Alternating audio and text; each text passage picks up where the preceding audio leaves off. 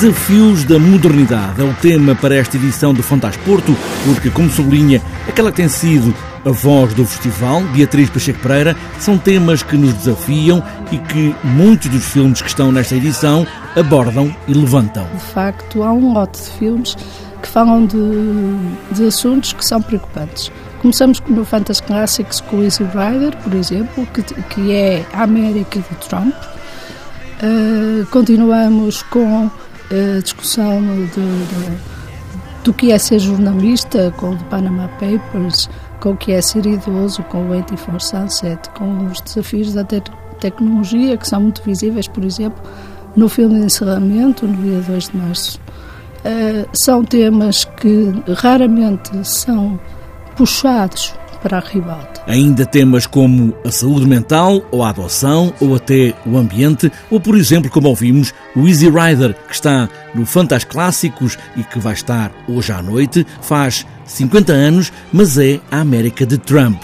Nestes dias também continua a ser um desafio para a modernidade. Exatamente, a intolerância, uh, o preconceito continua a ser importante Importante também o controle das armas e a maneira como as pequenas comunidades aceitam o que é estranho.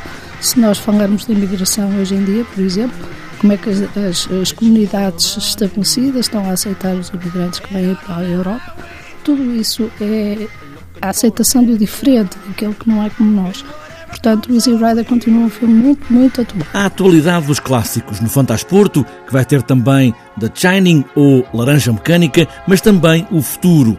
O festival tem tido essa preocupação de se ligar às universidades, às escolas de cinema, para semear um certo futuro. Foi sempre a minha preocupação e do Fantasporto fazer com que o cinema em português eh, melhorasse, melhorasse na sua relação com o público, melhorasse tecnicamente, melhorasse em questão de argumento, por exemplo, que é sempre um ponto fraco.